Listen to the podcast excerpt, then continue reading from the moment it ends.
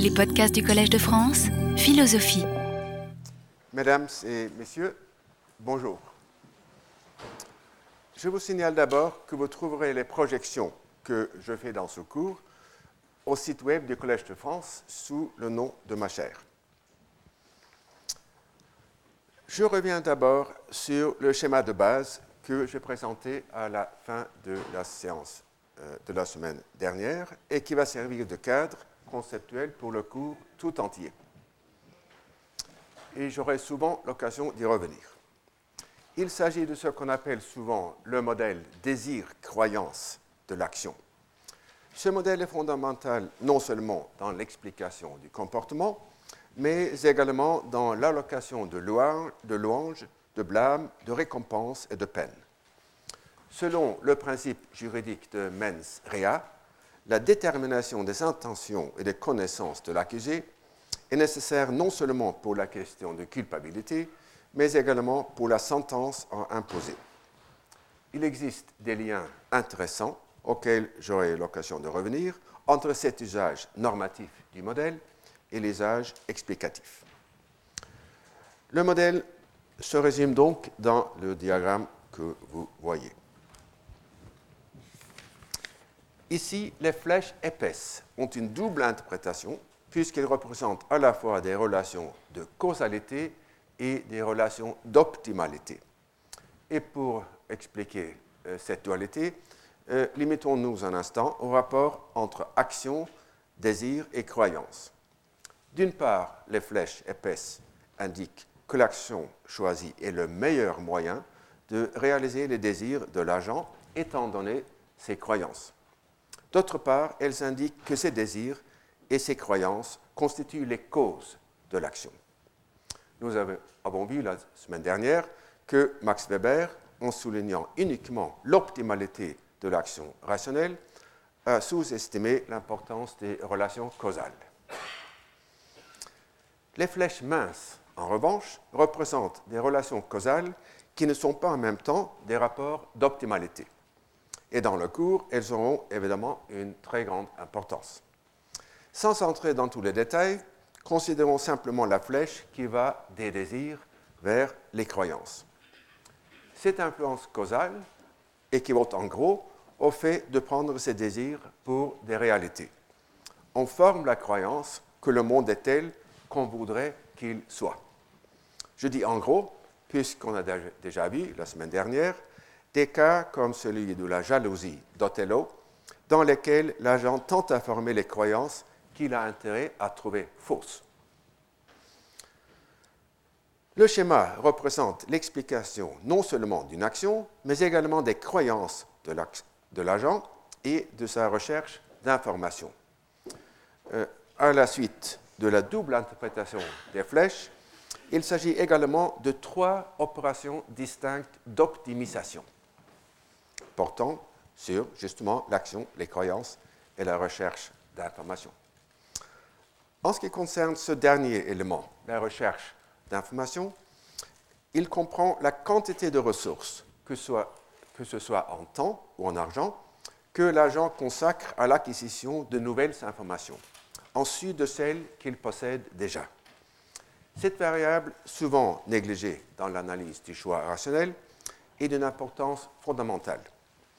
On verra notamment que plusieurs formes d'irrationalité ont leurs origines dans un investissement soit insuffisant, soit excessif dans l'acquisition d'informations. L'acquisition d'informations est une, action ou un ensemble d'actions. Donc, de manière générale, l'action principale se double d'une action secondaire ou préalable sauf bien sûr si l'agent décide de ne recueillir aucune information supplémentaire.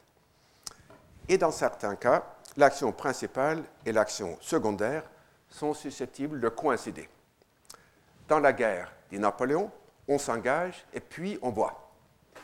Supposons qu'un général, avant de livrer une bataille, cherche à déterminer l'esprit combatif des troupes adverses. Pour y parvenir, la méthode la plus sûre est souvent d'engager le combat. Dans le cas typique, il s'agit pourtant d'actions distinctes.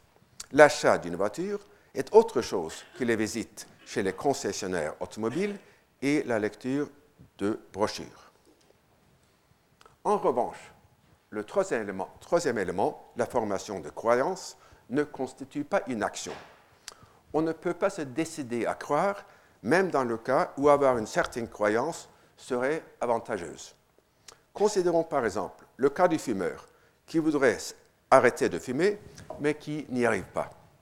Il sait que s'il croyait que le risque de développer un cancer du poumon était certain, il arrêterait. Il a donc intérêt à y croire. Or, les croyances se commandent en amont par les raisons qui les justifient, non pas en aval par les conséquences qui en découlent. Comme l'écrit Bernard Williams dans un article justement célèbre, on ne peut pas à la fois croire que P et croire que la croyance que P est une conséquence de la décision de croire que P. Cela dit, comment comprendre euh, ce phénomène, la formation des croyances? Au fond, je pense, c'est un processus passif. Sartre dit quelque part qu'on tombe en mauvaise foi comme on tombe en sommeil. Et c'est vrai aussi, je le pense, pour les croyances ordinaires. On se trouve avoir telle ou telle opinion. Dans cette perspective, l'idée de croyance rationnelle pourrait pourtant sembler mystérieuse. À mon avis, elle est étroitement liée aux qualités de jugement et de bon sens. Chez celui qui possède ces qualités, la synthèse spontanée des divers éléments d'information, de pertinence et de fiabilité souvent très variables, se fait d'une manière qui accorde à chacune d'elles, chacune d'entre elles, son poids approprié. Et j'aimerais citer ici les observations d'un économiste éminent, Paul Krugman, sur l'ancien directeur de la Réserve fédérale aux États-Unis, Alan Greenspan. Plutôt que de s'appuyer sur des modèles formels de l'économie, Greenspan avait la capacité de deviner, à partir de données fragmentaires et parfois contradictoires, la direction du vent économique.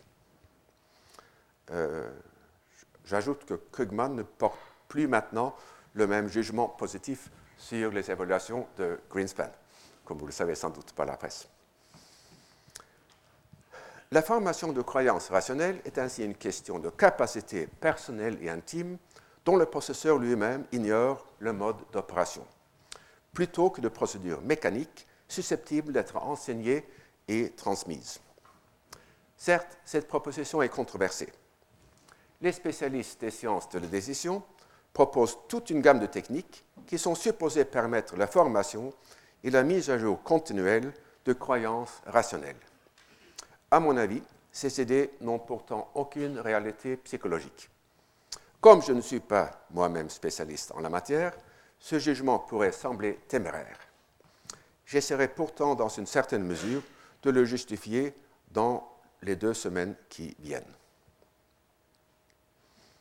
Revenons maintenant au schéma. Dans le diagramme, les antécédents directs de l'action sont les désirs ou préférences, euh, ainsi que les croyances ou opinions de l'agent. Dans ma conception, les croyances et les opinions sont de nature exclusivement positive.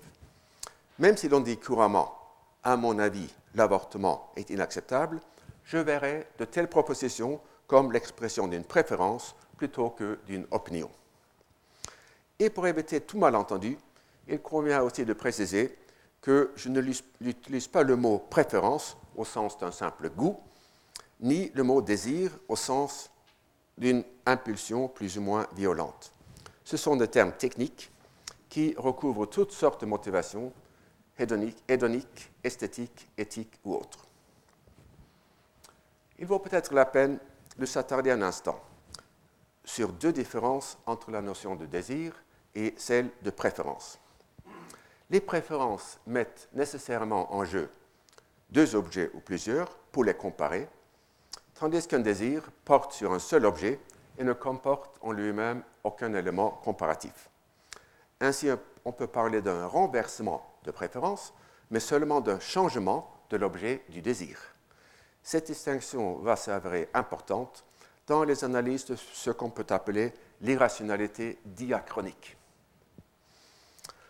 Un système de préférence est susceptible d'être incohérent. Si par exemple on préfère un objet X à notre objet Y, l'objet Y à l'objet Z, et enfin Z à X. Un, désir est incohérent si la description de son objet comporte une contradiction, comme c'est le cas du désir d'être présent à ses propres funérailles pour y entendre son oraison funèbre. Cette distinction sera pertinente pour les analyses de l'irrationalité synchronique. Je distinguerai aussi préférences substantielles et préférences formelles. Les premières, les préférences euh, euh, substantielles, expriment l'attitude de l'agent envers des objets spécifiques, comme une préférence pour les oranges sur les pommes ou la préférence pour un candidat politique sur un autre. Les dernières, les préférences formelles, expriment euh, l'attitude envers le temps et l'attitude envers le risque. Comme nous l'avons vu la semaine dernière, on peut préférer un bien moindre dans le, euh, dans le futur proche à un bien plus grand, mais plus éloigné dans le temps, et je parlerai alors d'impatience. Un agent peut aussi avoir une préférence pour l'action immédiate par rapport à une action différée. Dans ce cas, je parlerai d'urgence. Enfin, on observe souvent l'aversion pour le risque quand un agent préfère un bien sûr à un bien incertain ayant une valeur attendue plus élevée. Et pour illustrer ces cas, l'impatience, ce serait le cas si l'agent préfère 100 euros aujourd'hui à 200 euros dans un an. L'urgence, l'agent préfère agir aujourd'hui pour obtenir 100 euros après-demain plutôt qu'agir demain pour obtenir 200 euros après-demain. Et enfin, la version pour le risque, l'agent préfère 100 euros à une loterie qui lui donne ou bien 50 euros avec probabilité 50%, ou bien 200 euros avec une probabilité également de 50%. Tandis que l'impatience et le risque sont des phénomènes très bien connus et étudiés depuis longtemps, l'urgence l'est moins. J'essaierai néanmoins de vous persuader que les dans les choix faits sous l'impulsion de l'émotion, l'urgence est susceptible de prendre une importance considérable. Et la semaine dernière, j'y ai déjà fait brièvement référence en parlant des réactions des gouvernements occidentaux après le 11 septembre 2001. En ce qui concerne les croyances, celles-ci sont ou bien factuelles ou bien causales. Autrement dit, elles portent sur l'existence des diverses actions qu'on pourrait choisir, ainsi que sur les conséquences du choix de l'une d'entre elles. On risque de mal choisir, faute d'avoir assez réfléchi aux conséquences à long terme de chacune des actions possibles, mais aussi faute d'avoir parcouru une gamme d'options suffisamment large. La distinction est importante, surtout en ce qui concerne la recherche d'informations supplémentaires il y a souvent un arbitrage entre l'exploration en profondeur des conséquences du choix de l'une des options connues et l'exploration en extension du champ des options. Et comme on le, verra la semaine prochaine, cet arbitrage est souvent sujet à une incertitude profonde.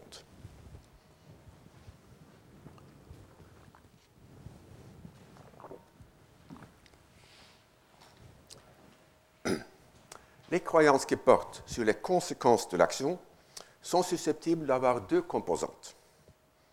D'une part, l'agent peut croire que s'il fait A, une des conséquences X, y ou, Z, ou Z va se produire, tandis qu'il peut exclure les conséquences V et W.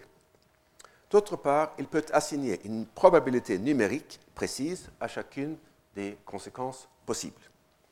Comme toute probabilité, il s'agit d'une évaluation subjective, même si elle peut s'appuyer en partie sur des fréquences objectives.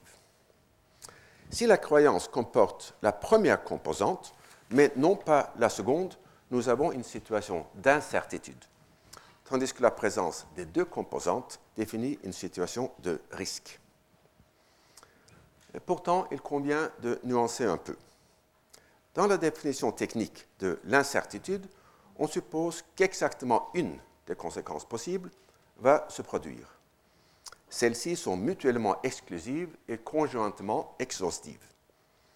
Mais pour que l'agent puisse faire cette appréciation très précise, il faut évidemment qu'il ait une connaissance très approfondie de la situation.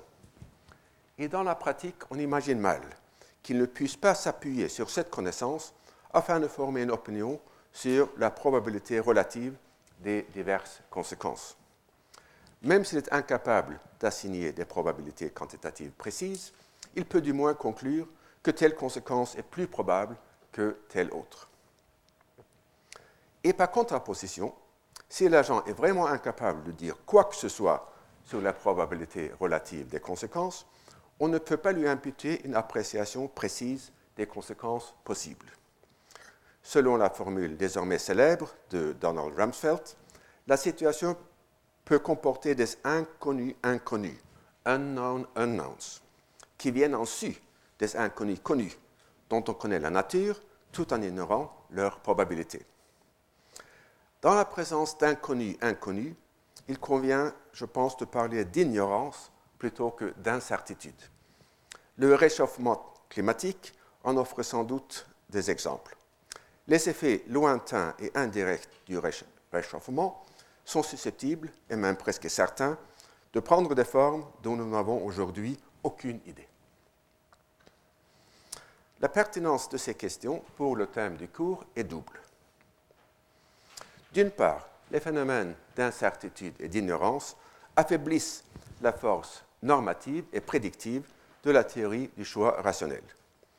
Puisque l'agent fait son choix en fonction des conséquences probables des diverses options, une connaissance moins complète de ces conséquences limite sa capacité à faire un choix rationnel. Même s'il est parfois possible d'exclure certaines actions comme étant manifestement irrationnelles, il aura souvent l'embarras du choix parmi celles qui restent. Ainsi, il faudrait substituer à la notion de choix rationnel celle plus faible de choix non irrationnel. Et j'en reparlerai la semaine prochaine. D'autre part, et il s'agit là d'une implication de plus grande portée, l'incertitude et l'ignorance sont des sources profondes d'irrationalité, car l'esprit humain a horreur du vide. Il nous est très difficile d'accepter le fait que nous n'avons pas suffisamment d'informations pour avoir une opinion sur un sujet donné. Dans une boutade amusante, Albert Hirschman caractérise une certaine culture latino-américaine par le besoin d'avoir une opinion ferme et instantanée sur n'importe quel sujet. Même si ce trait est, en l'occurrence, culturel, il s'agit aussi d'une tendance tout à fait universelle.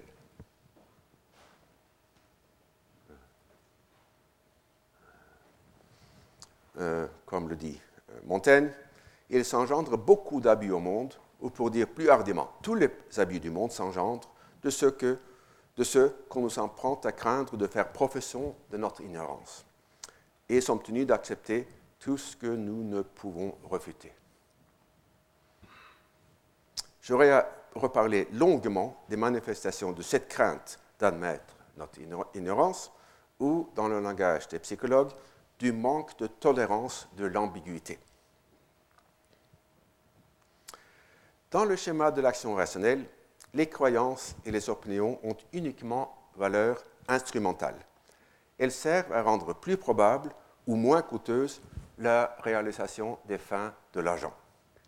Sans doute sont-elles aussi parfois source de satisfaction intrinsèque, comme lorsqu'on a une bonne opinion de soi, mais cet avantage n'entre pas parmi les éléments, du schéma.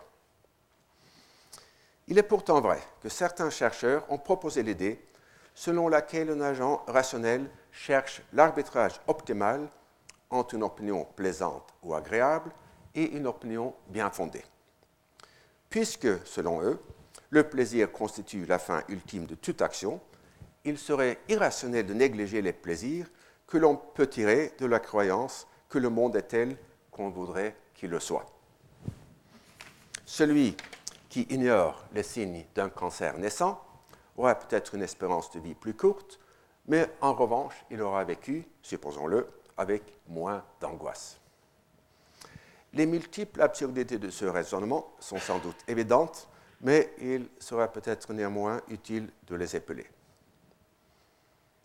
En premier lieu, il faudrait évidemment que le choix d'une opinion agréable, plutôt que d'une opinion bien fondée, soit un, soit un choix inconscient. Et je renvoie sur ce point à l'observation que j'ai faite sur l'effet Valmont la semaine dernière.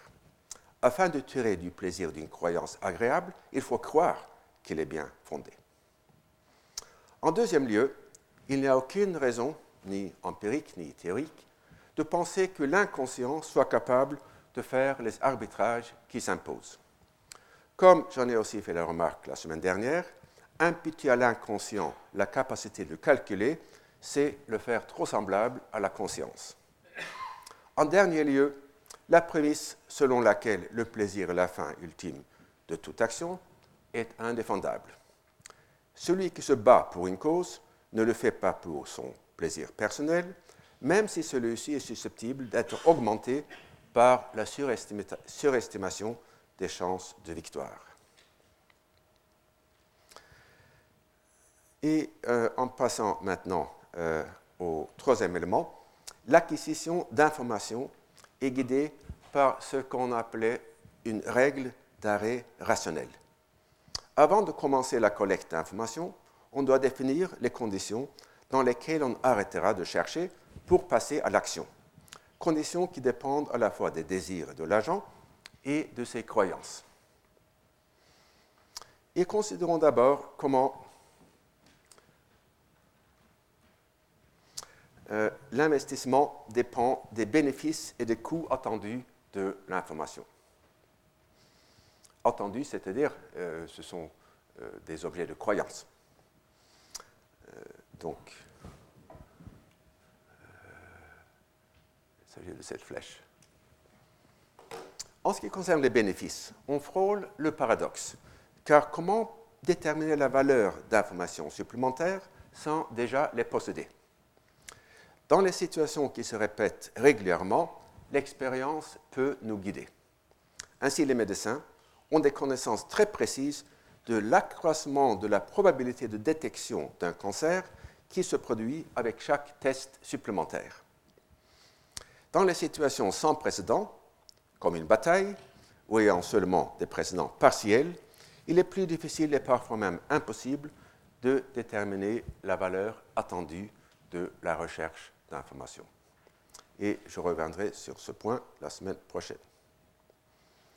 Il est parfois possible de résoudre cette difficulté par une sorte de tâtonnement représenté par le boucle dans le diagramme. Supposons que je sois parti cueillir des champignons dans une région que je connais mal. Je sais qu'en général, les champignons poussent en groupe, mais j'ignore la distribution de ceux-ci sur le terrain. La question qui se pose est la suivante. Quand dois-je arrêter de chercher et commencer tant bien que mal à cueillir? Même s'il n'y a pas de réponse générale, la solution peut se présenter d'elle-même. Si je tombe sur une concentration de champignons tellement dense que j'en aurai assez pour remplir mon panier. De manière semblable, on met parfois fin à des, expériences médicales avant le temps prévu si le traitement expérimental s'avère rapidement si efficace qu'il serait contraire à l'éthique de le refuser au groupe de contrôle.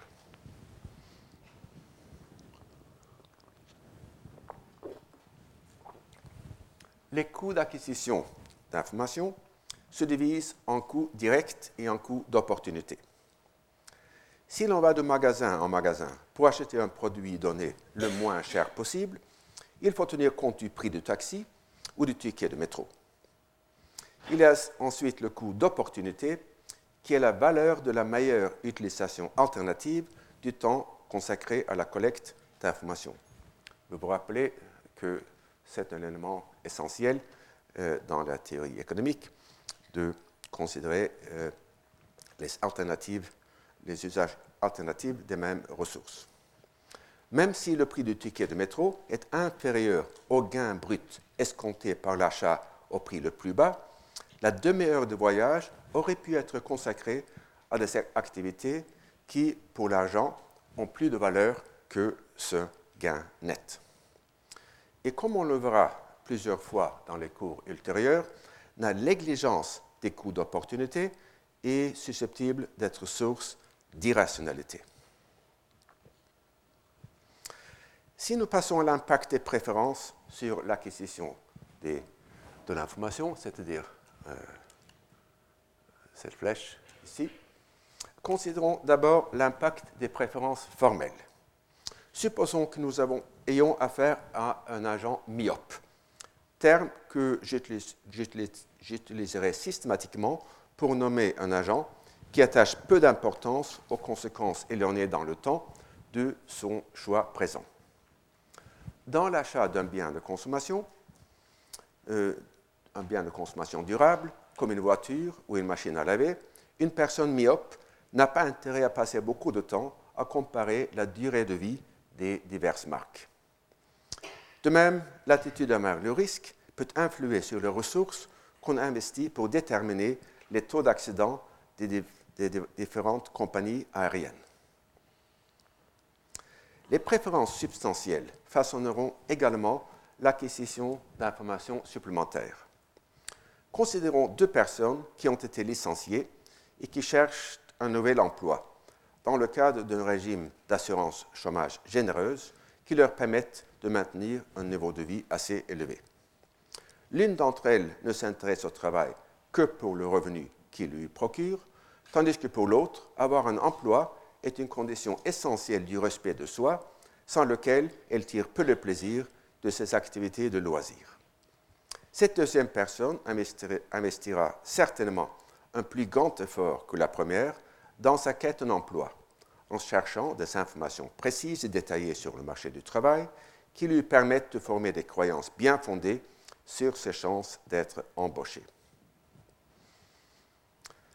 Comme j'en ai déjà fait la remarque, un impact direct des désirs sur les croyances est incompatible avec les principes de la rationalité. Mais on vient de voir qu'un impact indirect par le biais de la collecte d'informations est tout à fait euh, acceptable.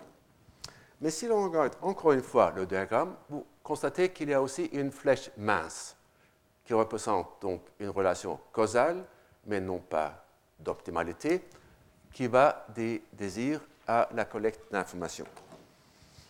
Euh, parfois, la formation de croyances motivées euh, s'opère en effet par un, mécanisme plus subtil que la simple tendance à prendre ses désirs pour des réalités. Au lieu de la règle d'arrêt rationnel, on peut adopter une règle d'arrêt hédonique et cesser la collecte d'informations au moment où la croyance justifiée par les données accumulées est précisément celle qu'on aimerait croire vrai. Il semble par exemple que Gregor Mandel, le père de la génétique quantitative, ait utilisé parfois ce principe euh, dans ses recherches euh, statistiques, de manière inconsciente bien sûr.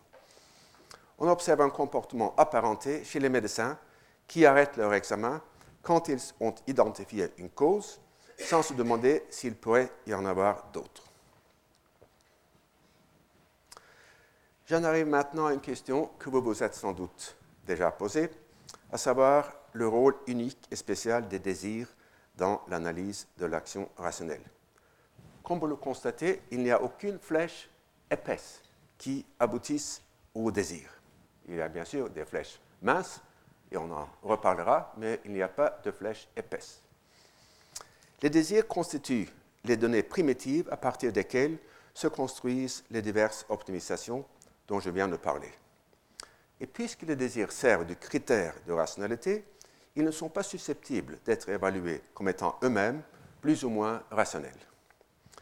Comme je l'ai fait observer la semaine dernière, il ne faut pas confondre bêtise et irrationalité. Ainsi, même un individu très myope, dont la vie est dévastée par son manque de prudence, peut être parfaitement rationnel. Il en va de même pour les formes extrêmes d'aversion pour le risque ou de préférence pour le risque, capable l'une de paralyser l'agent et l'autre de réduire radicalement son espérance de vie. Certains trouveront sans doute bizarre l'affirmation qu'on peut être à la fois bête et rationnel. Le paradoxe disparaît pourtant dans le contexte explicatif, dans lequel il s'agit uniquement de comprendre le comportement de l'agent à partir de la seule hypothèse de la rationalité subjective. Un agent rationnel chercherait, si nécessaire, à ajuster ses croyances en acquérant des informations supplémentaires, mais il n'a aucune incitation d'ajouter ses désirs. Il existe néanmoins une littérature considérable sur l'idée de désir du second ordre, laquelle semblerait aller à l'encontre des propositions que je viens d'avancer. Dans cette perspective, un agent pourrait être incité par son désir de second ordre à modifier son désir de premier ordre. J'aime fumer, mais je voudrais aussi perdre mon désir de fumer.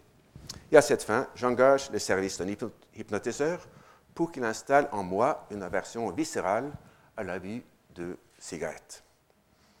En passant sur la rareté d'exemples empiriques de telles stratégies, constatons simplement qu'elles n'ont un sens que dans le contexte de l'irrationalité.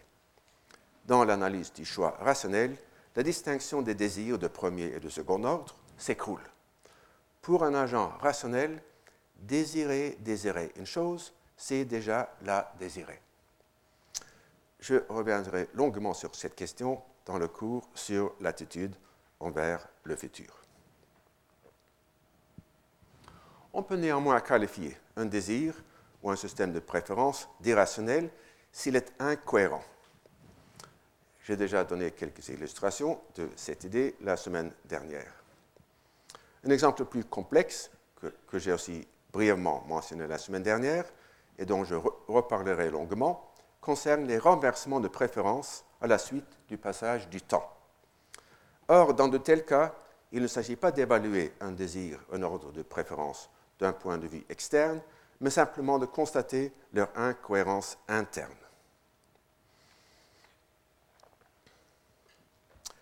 Je viens d'affirmer que les désirs constituent les données primitives dans le schéma de l'action rationnelle.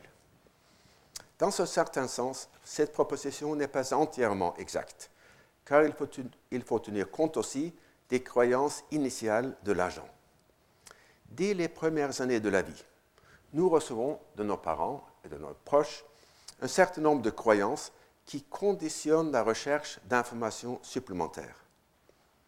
Dans certains cas de figure, que je vais explorer maintenant, l'agent est piégé dans et par ses croyances, semblable à l'agent myope qui est piégé dans et par son horizon temporel court. Par analogie, envisageons une personne qui est myope au sens ordinaire du terme et qui a besoin de lunettes très fortes. Si un jour elle les égare, comment les retrouver? Elle les piéger. Avant de proposer des exemples, je vous signale que j'ai appris par un livre récent sur le grand logicien Kurt Gödel que ce dernier s'était intéressé à la question de ses croyances pièges. Dans les notes qu'il a laissées, il euh, écrit euh, notamment que l'homme ne vienne pas à la connaissance facilement de lui-même, mais ait besoin d'une recherche, tient vraisemblablement à ce qu'il a dans son enfance développé un système de croyances fausses mais de telle sorte que, dans la structure donnée du monde, où le comportement erroné s'auto-justifie, il n'arrive pas à les dépasser. Il serait intéressant de constituer le modèle d'un tel système de croyances fausses mais stables. Comme le montre aussi l'auteur de ce livre, dans sa propre vie, Gödel se voyait comme la victime de conspirations multiples et complexes. On dit en effet parfois que les théories du complot, comme on en trouve par exemple à l'article 22 de la charte du Hamas, constituent de tels systèmes de croyances fausses mais stables. Tout contre-exemple s'explique comme le produit de l'ingéniosité diabolique des conspirateurs qui cherchent à brouiller leurs traces. Sans doute les théories du complot ont-elles une certaine stabilité psychologique, car aucune preuve empirique ne persuaderait l'adepte de leur fausseté. De son point de vue, les spéculations vides ont une valeur d'information qui les rend capables de confirmer les croyances initiales, même en face de contre-exemples. Et dans son cas, il s'agit vraiment de croyances irrationnelles. Mais pour les vraies croyances pièges, un premier cas de figure est celui du double handicap de l'ignorance, qui a été étudié dans un article très intéressant. Euh, unskilled and unaware of it, c'est-à-dire on souffre l'handicap de manque de compétences et le double handicap euh, de ne pas être conscient de son manque de compétences. Et les auteurs montrent que, par exemple, dans les domaines de l'humour et de la grammaire, euh, euh, les individus de faibles compétences cognitives surestiment très largement leur aptitude et leur performance sur des critères objectifs. Et ces mêmes individus souffrent de capacités métacognitives déficientes, en ce sens qu'ils sont moins capables que leurs pairs, plus compétents, de reconnaître la compétence, que ce soit chez eux-mêmes ou chez les autres. Et enfin, ces individus de faibles compétences cognitives sont moins capables que leurs pairs plus compétents d'apprécier leur vrai niveau de performance par la comparaison avec autrui.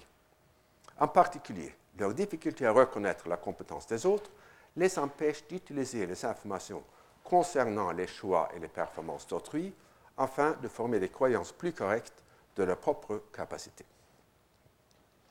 Et soulignons que ces individus de faibles compétences ne sont pas irrationnels. Ils sont simplement piégés.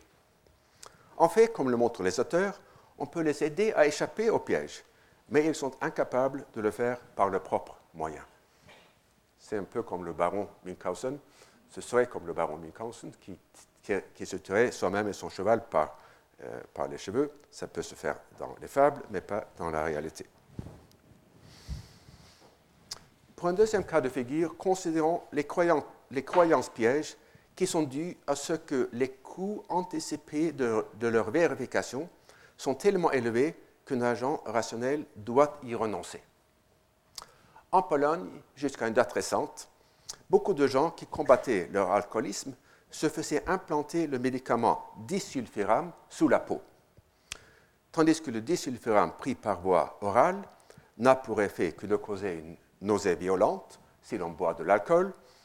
Avec la forme sous-cutanée, cutanée, le fait de boire était censé causer la mort. En fait, la substance implantée n'a aucun effet. Or, tant que les gens croyaient qu'il en produit un, il était, il était rationnel de leur part de ne pas chercher à vérifier si c'était le cas. De même, l'infibulation des femmes pratiquée dans de nombreux pays pourrait s'expliquer, au moins en partie, par l'existence de croyances pièges. Et je cite sur ce point un article innovateur de mon ancien étudiant Jerry Mackey, euh, euh, auquel j'ai emprunté cette notion de croyance euh, piège. Mackey cite par exemple le fait que les Bambara du Mali croient qu'un homme mourra si son pénis touche le clitoris pendant l'acte sexuel. Et au Nigeria, certaines populations pensent que le bébé mourra si sa tèche touche le clitoris pendant l'accouchement. Il y a d'une part une pratique et d'autre part une croyance qui à la fois rend rationnelle la pratique et rend irrationnelle toute tentative de sonder la vérité de cette croyance. D'autres croyances pièges sont dues à des mécanismes qui ressemblent plutôt à la folie à deux. Ainsi, la croyance dans l'efficacité de la sorcellerie peut être rationnelle si la personne qui se croit victime d'une malédiction perd la volonté de vivre. De même, les faibles chances de promotion pour les femmes s'expliquent en partie, dans les modèles de la discrimination statistique, par la croyance rationnelle des employeurs que les femmes tendent à rentrer au foyer dès qu'elles se marient. Comme la croyance à l'efficacité de la sorcellerie, cette croyance est auto-justifiante, en ce qu'elle encourage effectivement le comportement qui la justifie.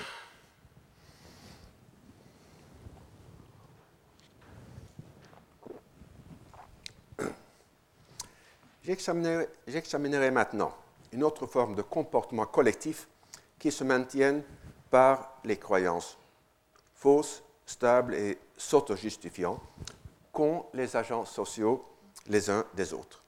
Et les psychologues parlent à ce propos d'ignorance pluraliste, définie ainsi. Personne ne croit que P est le cas, ou ne désire que P soit le cas, mais chacun croit que tous les autres croient que P est le cas, ou croient qu'ils désirent que P soit le cas. Ou, dans une forme moins extrême, on suppose que la croyance ou le désir en question est peu répandu, mais qu'il y a une croyance très répandue qu'ils sont très répandus. Et cette idée remonte à Tocqueville, bien qu'il ne semble pas que la psychologie moderne se soit inspirée directement de ses travaux. Et à votre surprise peut-être, il sera question assez longuement de Tocqueville dans cette conférence d'aujourd'hui, puisqu'on trouve chez lui des intuitions vraiment géniales et anticipatrices de la psychologie moderne et même de la théorie des jeux modernes. Donc voilà le texte euh, de la démocratie en Amérique. Lorsqu'une opinion a pris pied chez un peuple démocratique et s'est établie dans l'esprit du plus grand nombre, elle subsiste ensuite elle-même et se perpétue dans, sans effort parce que personne ne l'attaque. Ceux qui l'avaient d'abord repoussée repoussé comme fausse finissent par la recevoir comme générale, et ceux qui continuent à la combattre au fond de leur cœur n'en font rien voir, ils ont bien soin de ne point s'engager dans une lutte dangereuse et inutile. Il arrive quelquefois que le temps, les événements ou l'effort individuel et solitaire des intelligences finissent par ébranler ou par détruire peu à peu une croyance sans qu'il en paraisse rien en dehors. On ne la combat point ouvertement. On se réunit point pour lui faire la guerre. Ces sectateurs la quittent un à un sans bruit, mais chaque jour quelques-uns l'abandonnent jusqu'à ce qu'enfin elle ne soit plus partagée que par le petit nombre. En cet état, elle règne encore. Comme ces ennemis continuent à se taire ou ne se communiquent qu'à la dérobée, leurs pensées, ils sont eux-mêmes longtemps sans pouvoir assurer qu'une grande révolution s'est accomplie, et dans le doute, ils demeurent immobiles. Ils observent et se taisent. La majorité ne croit plus, mais elle a encore l'air de croire, et ce vain fantôme d'une opinion publique suffit pour glacer les novateurs et les tenir dans le silence et le respect. Ce texte date de 1840, mais l'idée était anticipée euh, de cinq ans par Hans Christian Andersen dans le conte de l'empereur euh, sans vêtements. Donc, euh, je ne pense pas que Tocqueville l'ait connu. Et dans un livre récent, Timur Kuran a exploré cette idée de manière très subtile en démontrant notamment les conditions dans lesquelles un système de croyances fausses est susceptible de s'écrouler, parfois du jour au lendemain, comme dans la perception instantanée de la nudité de l'empereur. Et j'expliquerai maintenant la logique de l'ignorance pluraliste dans un plus grand détail par un exemple qui permettra aussi d'introduire une application importante de la théorie des choix rationnels dont je n'ai fait aucune mention jusqu'à maintenant. Il s'agit de la théorie des jeux, expression peu heureuse, mais trop bien établie pour qu'on puisse y renoncer. Une meilleure appellation aurait sans doute été la théorie des décisions interdépendantes. Dans le cas général, la théorie des jeux analyse les modalités d'interaction d'un nombre quelconque d'agents. Dans l'exemple que je proposerai, je suppose qu'il y a deux agents seulement, mais les conclusions se généralisent facilement. Je suppose que les deux agents prennent des décisions simultanées, indépendamment l'un de l'autre, et que de leurs décisions résulte un certain état du monde. Chacun des deux classe les états du monde possibles selon son ordre de préférence. Et la question qui se pose pour chacun d'entre eux est la suivante, que faire pour produire l'état du monde préféré et dans le cas typique, la réponse dépend de l'idée qu'il se fait de ce que va faire l'autre. Je reprendrai cette question dans son forme générale la semaine prochaine.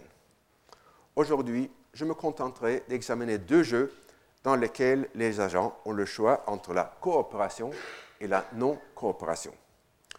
Le premier, qui est sans doute le mieux connu dans toute la théorie des jeux, c'est le dilemme du prisonnier.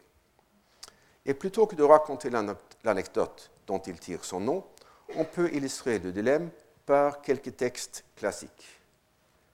En voilà un texte de Hume, exemplaire dans sa lucidité. Votre blé est mûr aujourd'hui, le mien le sera demain. C'est notre avantage que je travaille aujourd'hui avec vous et que, que vous m'aidiez demain. Je n'ai aucune bienveillance pour vous et je sais que vous en avez peu pour moi. Je ne me donnerai donc aucune peine pour vous et je travaillerai avec vous pour moi-même dans l'attente d'une action en retour. Je sais que je serai dessus et que c'est en vain que je m'en remettrai à votre gratitude. Alors, je vous laisse travailler seul, vous me traitez de la même manière, le temps change, et tous deux nous perdons nos récoltes par manque de confiance et de garantie mutuelle. Euh, le second texte euh, euh, se trouve chez Tocqueville, encore une fois. Les siècles démocratiques sont des temps d'essai, d'innovation et d'aventure. Il se trouve toujours une multitude d'hommes qui sont engagés dans une entreprise difficile et nouvelle, qu'ils poursuivent à part sans s'embarrasser de leurs semblables. Cela admet bien, pour principe général, que la puissance publique ne doit pas intervenir dans les affaires privées, mais par exception. Chacun d'eux désire qu'elle aide dans l'affaire spéciale qui le préoccupe et cherche à attirer l'action du gouvernement de son côté, tout en voulant la resserrer de tous les autres. Le texte de Hume exprime euh, la méfiance et la crainte d'être dupe. Euh, en anglais, sucker. Et le texte de Tocqueville exprime la tentation de faire passager clandestin ou cavalier seul, expression qu'on utilise souvent pour rendre l'expression anglaise free rider. Donc, le passager clandestin, c'est celui qui cherche à bénéficier de la coopération, de la coopération des autres, tout en s'en abstenant lui-même de coopérer. En termes plus formels, on peut représenter euh, le dilemme par euh, le tableau euh, suivant. Chacun des deux agents, A et B, ont donc le choix entre coopérer et ne pas coopérer. Et pour chacune des quatre combinaisons de choix possibles, chacun reçoit une certaine récompense. Le premier chiffre, entre parenthèses, indiquant celle de l'agent A et le second, celle de l'agent B. Et on suppose que ces chiffres représentent toutes les motivations pertinentes, les rémunérations matérielles ainsi que d'éventuelles récompenses psychiques.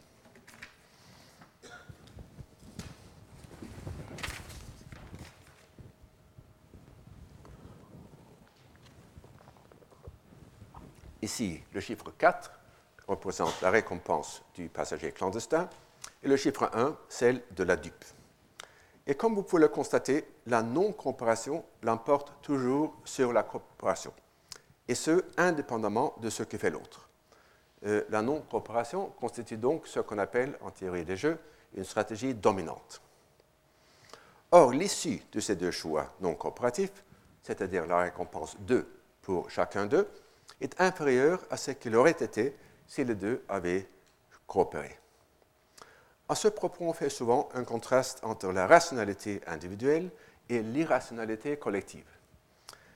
Mais comme cette dernière expression suggère le non-sens selon lequel des entités supra-individuelles, euh, des groupes, seraient capables d'actions autonomes, il vaut mieux, à mon avis, parler de sous-optimalité collective. Le second jeu à présenter s'appelle parfois le jeu de l'assurance et parfois aussi la chasse aux cerfs.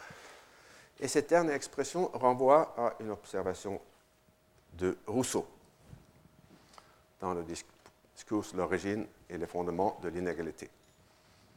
S'agissait-il de prendre un cerf, chacun sentait bien qu'il devait pour cela garder fidèlement son poste, mais si un lièvre venait à passer à la portée de l'un d'eux, il ne faut pas douter qu'il ne le poursuivit sans scrupule et qu'ayant atteint sa proie, il ne se, soucia fort peu de faire manquer la leur à ses compagnons. À mon avis, ce texte est trop ambigu pour qu'on puisse bien déceler la nature de l'interaction stratégique dont il est question. Donc, à mon avis, on trouve une expression plus nette, encore une fois, chez Tocqueville, cette fois dans l'Ancien Régime. Nos pères n'avaient pas le mot d'individualisme. Il cite évidemment euh, sa propre invention du terme dans la démocratie en Amérique que nous avons forgé pour notre usage, parce que de leur temps, il n'y avait pas en effet d'individu qui n'appartint à un groupe et qui pût se considérer absolument seul, mais chacun des mille petits groupes dont la société française se composait ne songeait qu'à lui-même. C'était, si je puis m'exprimer ainsi, une sorte d'individualisme collectif qui préparait les âmes au véritable individualisme que nous connaissons. Et ce qu'il y a de plus étrange, c'est que tous les hommes qui se tenaient si à l'écart les uns des autres étaient devenus tellement semblables entre eux qu'il eût suffi de les faire changer de place pour ne pouvoir plus les reconnaître. Bien plus, qui eût pu sonder leur esprit eût découvert que ces petites barrières qui divisaient des gens si pareils leur paraissaient à eux-mêmes aussi contraires à l'intérêt public qu'au bon sens, et qu'en théorie, ils adoraient déjà l'unité. Chacun d'eux ne tenait à sa condition particulière que parce que d'autres se particularisaient par la condition, mais il était tout prêt à se confondre dans la même masse pourvu que personne n'eût rien à part et n'y dépassât le niveau commun. De manière plus formelle, il s'agit de la structure suivante. Comme dans le dilemme du prisonnier, la non-coopération constitue la meilleure réponse à la non-coopération. Et c'est ce que dit Tocqueville, je pense, dans la phrase que j'ai soulignée. La non-coopération euh, est la meilleure réponse à la non-coopération des autres. Et à la différence du dilemme du prisonnier, la coopération constitue la meilleure réponse à la coopération, et c'est ce que dit Tocqueville, je pense, dans la suite du texte.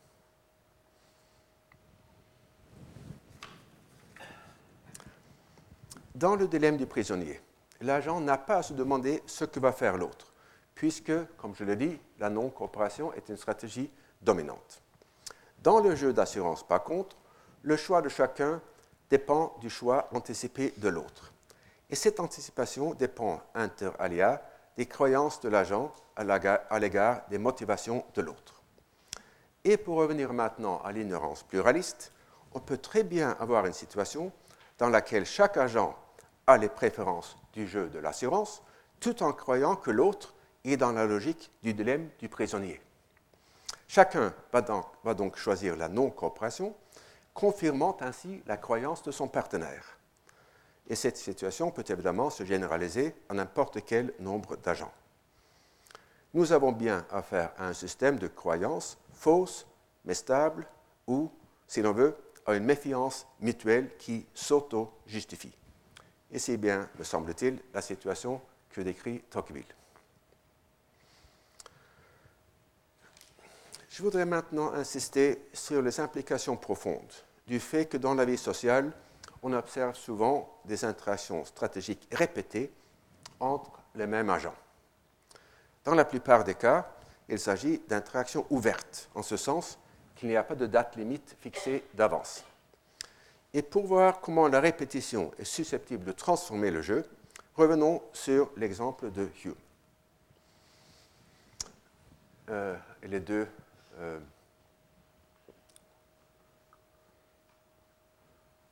euh, et je signale l'absence de bienveillance.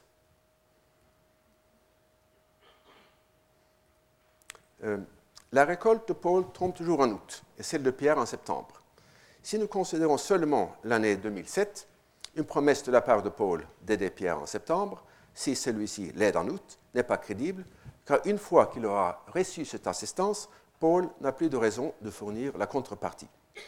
Et comme le fait aussi Hume dans le texte cité, je fais évidemment abstraction ici non seulement de l'altruisme, mais aussi des normes sociales qui, dans les communautés agraires réelles, font obstacle à de tels comportements opportunistes. Or, un horizon temporel élargi peut se substituer, pour ainsi dire, à l'altruisme et aux normes sociales. Paul pourra persuader Pierre en disant Tu n'as pas à craindre que, je n'aille pas te rendre ton assistance, car j'aurai encore, euh, besoin de la tienne l'année prochaine. En fait, il n'a même pas besoin de le dire car les coopérations de ce genre se font souvent de manière entièrement tacite. On peut envisager la situation comme un jeu répété dans lequel chaque agent a le choix entre deux stratégies. D'une part, il peut s'abstenir euh, de toute coopération. D'autre part, il peut choisir une combinaison de coopération initiale inconditionnelle suivi de coopération conditionnelle. Dans ce premier temps, il choisit la coopération sans savoir si l'autre la lui rendra. À chaque période suivante, il choisit la coopération si et seulement si l'autre a choisi de coopérer à la période précédente. C'est la stratégie dite du tit tac au tac ou en anglais tit for tat. Ce jeu ne comporte pas de stratégie dominante. Comme dans le jeu de l'assurance, la meilleure réponse à la non-coopération est la non-coopération. En même temps, la meilleure réponse au tac à tac, tac au tac au tac, est souvent un comportement réciproque. Le choix entre les deux stratégies se fait inter alia en fonction des croyances de chaque agent à l'égard du taux d'escompte de l'avenir de l'autre. Puisque la production agricole présuppose une perspective à long terme, ils ont chacun de bonnes raisons de penser que l'autre va en effet rendre les services rendus.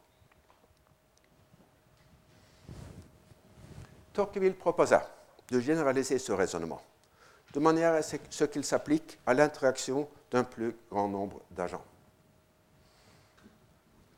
Nous voyons tous les jours en Europe que les hommes d'une même profession s'entraident volontiers. Ils sont tous exposés aux mêmes mots. Cela suffit pour qu'ils cherchent mutuellement à s'en garantir, quelque durs égoïstes qu'ils soient ailleurs, d'ailleurs. L'heure donc que l'un d'eux est en péril et que, par un petit sacrifice passager ou un élan soudain, les autres peuvent l'y soustraire, il ne manque pas de le tenter.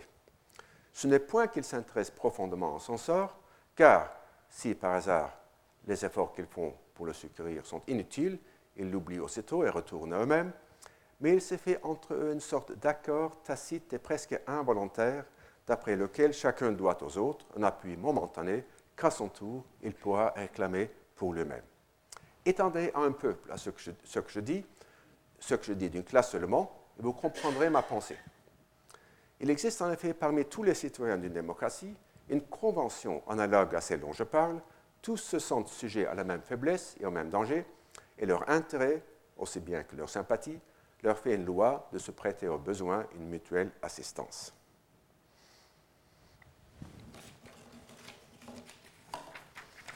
Dans ce texte, Tocqueville utilise presque les termes même de la théorie des jeux, comme accord tacite ou convention il n'y a que le mot équilibre qui manque.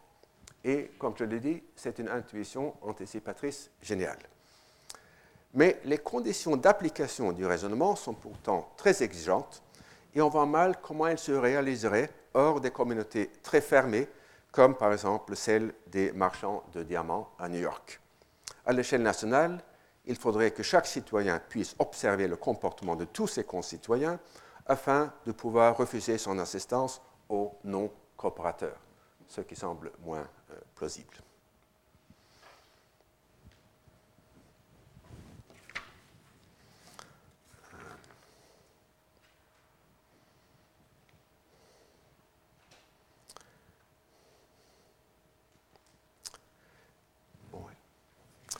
À la suite de ce petit détour, revenons à la rationalité des croyances.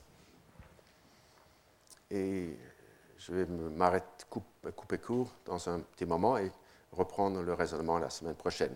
Mais euh, je voudrais simplement faire l'observation suivante.